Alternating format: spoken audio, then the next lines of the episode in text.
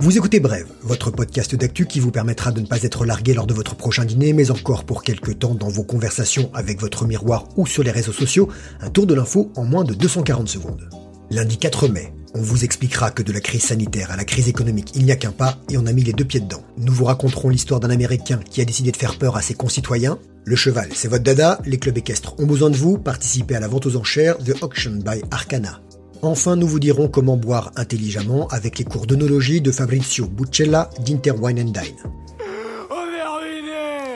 1929, la Grande Dépression. 2020, le grand confinement, comme l'appelle le Fonds monétaire international, le nom change, la crise reste. Mi-avril, le FMI annonçait que l'économie mondiale allait se contracter d'au moins 3% cette année, une récession comme le monde n'en a pas connue en temps de paix depuis près d'un siècle et qui n'allait épargner personne. Grosse turbulence dans le transport aérien, cloué au sol depuis plusieurs semaines, pas de retour à la normale prévu avant au moins 2022.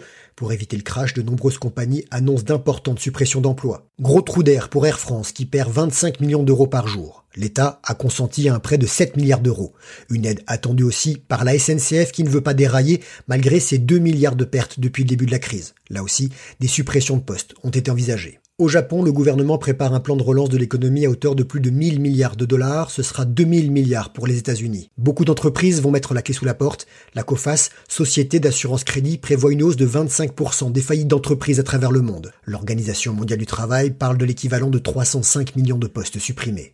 Terminé le métro boulot dodo, on télétravaille. Ce travail à distance qui, selon un groupe d'études géopolitiques, pourrait favoriser l'émergence de télémigrants dans les pays émergents qui concurrenceraient les salariés qualifiés des nations industrialisées. Autre inquiétude, le secteur de l'économie informelle, ces activités qui échappent à la régulation de l'État. Ils concernent 2 milliards de travailleurs dans le monde. Leur perte de revenus pourrait atteindre 60% jusqu'à 80% en Afrique et en Amérique latine. Autre crainte, celle d'une catastrophe humanitaire mondiale. Les Nations Unies évoquent des risques de famine.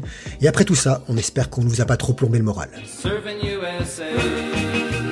La Floride, The Sunshine State. Côté météo aujourd'hui, à Miami Beach, large soleil, températures estivales, 28 degrés sous le parasol, idem dans l'eau, idéal pour un petit pique-nique.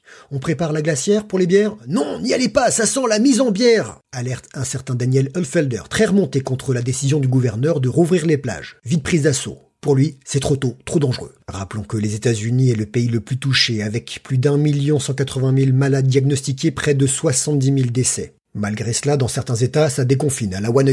Pour faire passer son message, le bon Danny, avocat du comté de Walton, a décidé de se balader sur les plages de Floride dans un costume de faucheuse, la macabre silhouette de la mort. Il a commencé ce week-end près de chez lui à Miramar Beach. Il a été interviewé par la télé. Faux dans la main, toge noire en lambeaux sur le dos, capuche sur la tête, visage masqué. Il transpire pour éviter que ses compatriotes trépassent.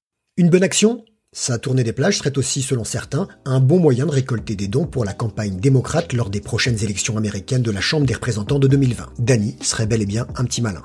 Le cheval, le cheval, ça m'a pris très tôt. Le cheval, le cheval, je trouvais trop beau.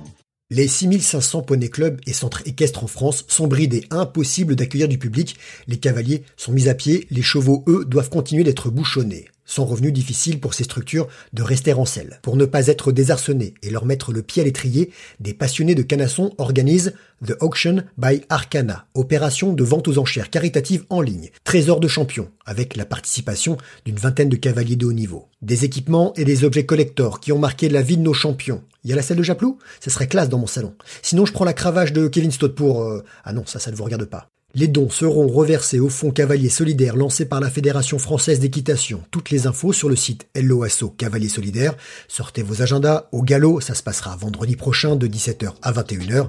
www.theauction.online, The Auction, T-H-E-A-U-C-T-I-O-N.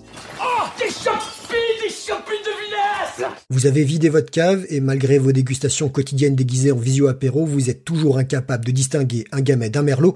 La coupe est pleine. Il est temps de vous former, le palais. Inter Wine and Dine, école propose des cours gratuits en ligne. Son directeur, Fabrizio Buccella, sommelier mais aussi physicien, docteur en sciences et professeur des universités, vous attend les vendredis et samedis à 18h en ligne sur sa chaîne YouTube. Il présente les vins français par région. Le vendredi c'est blanc, le samedi c'est rouge. Encore et toujours, on vous le rappelle, l'abus d'alcool est dangereux pour la santé, même plus que le coronavirus.